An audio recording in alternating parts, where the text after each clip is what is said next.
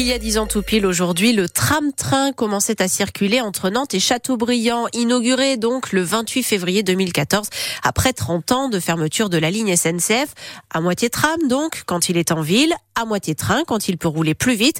Euh, c'est avant tout une innovation technique qui permet aujourd'hui de transporter 3000 voyageurs par jour en moyenne, Pascal Roche. Quand le projet de réouverture de la ligne voit le jour, une évidence s'impose. Nantes a grandi, des maisons, des immeubles ont poussé le long de l'ancienne voie ferrée abandonnée en 1980. Faire rouler un train normal est inimaginable. Gilles Bontemps était vice-président de la région. Il a piloté le projet du début à la fin. Vous auriez eu le train qui serait passé, il aurait fallu remettre des barrières de passage à niveau, par exemple. Mais vous aviez aussi le problème d'acceptation des riverains tout le long de la ligne, dans Nantes et jusqu'à la chapelle sur Erdre. C'est ce qui nous a conduit à imaginer un mode de transport qui pouvait s'adapter et à la ville et à la campagne. Le tram-train roule à 40 km heure en ville, 90, 100 après la Chapelle-sur-Erdre. La prouesse technique, c'est son alimentation électrique, 750 volts en mode tramway, 25 000 volts en mode TER. Ce mode de transport hybride a connu bien des couacs pendant de longs mois. Gilles Bontemps s'en souvient. C'était pas facile à faire et ça a posé euh, beaucoup de problèmes avec euh, tous les logiciels qui ont dû être modifiés, aménagés. C'est ce qui a expliqué euh, les pannes, les pannes de porte, les machins, etc. pendant deux ou trois ans où il a fallu fiabiliser le matériel. Aujourd'hui, l'avenir du tram-train s'écrit avec davantage de fréquences dès décembre prochain entre Nord-sur-Erdre et Nantes. Et dès le mois de septembre, il y aura aussi des tram-trains supplémentaires le week-end, là entre Nantes et Châteaubriand. On reste dans le secteur au nord de la Loire-Atlantique avec cet homme obligé de dormir dans sa voiture à Soudan. Oui, il avait été expulsé de chez lui il y a quelques mois. Cet homme de 49 ans, désormais sans abri, donc, a été retrouvé mort de sa voiture. Une dame de 90 ans s'est fait voler sa carte bancaire, de l'argent liquide et des bijoux au Sable d'Olonne. Elle s'est fait avoir par deux hommes qui ont sonné chez elle en disant qu'ils faisaient partie de l'office HLM. Pendant que l'un parlait avec la dame, l'autre en a profité pour la voler. Donc, vous avez leur description sur francebleu.fr à la page Loire-Océan. À cause de la hausse des prix, la moitié d'entre nous disent avoir renoncé à acheter des produits d'hygiène de base. Ouais, c'est le résultat du quatrième baromètre IFOP Hygiène et précarité commandé par l'association Don Solidaire. Et, et c'est beaucoup plus qu'il y a un an, Soisigbourg. La moitié des Français déclarent désormais rogner sur les produits d'hygiène quand ils font leurs courses. C'est 16 points de plus qu'en 2023. Et ils sont aussi davantage, 1 sur 5, à arbitrer entre achat de nourriture et produits d'hygiène. Dans le détail, les Français se privent avant tout de déodorants, de shampoings, de dentifrice et de papier toilette. Les jeunes sont les plus touchés. Un quart limite par exemple ses achats de brosses à dents et près d'un tiers sa consommation de protection menstruelle. Pour tenter de moins dépenser, les Français trouvent des parades.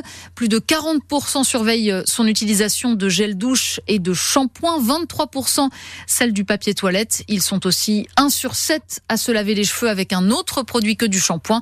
Et un tiers d'entre eux va acheter là où ça coûte moins cher, dans les magasins de hard discount notamment. Et l'interdiction à partir euh, de vendredi, le 1er mars, des promotions de plus de 34% sur les produits d'hygiène et d'entretien euh, ne devrait pas évidemment améliorer cette situation. Euh, le résultat du vote du Sénat cet après-midi est incertain. Vote sur l'inscription de l'IVG dans notre Constitution.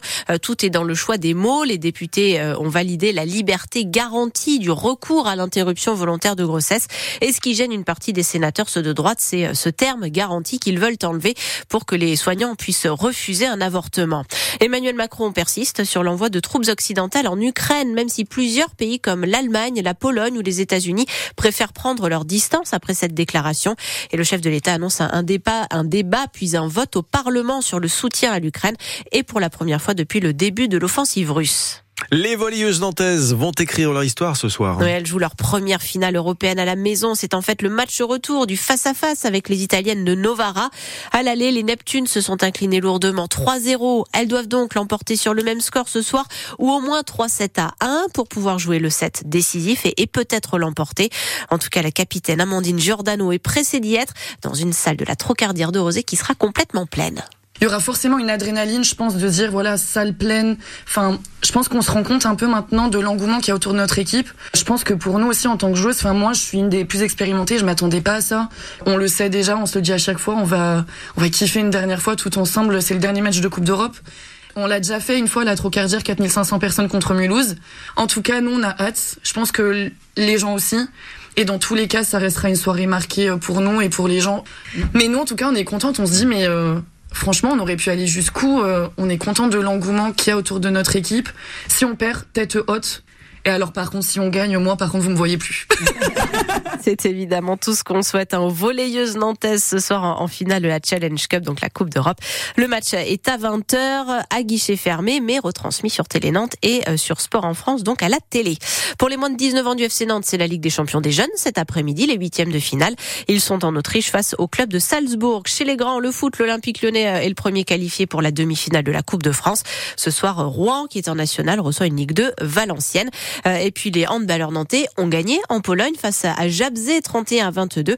Ils sont qualifiés pour les quarts de finale de la Coupe d'Europe.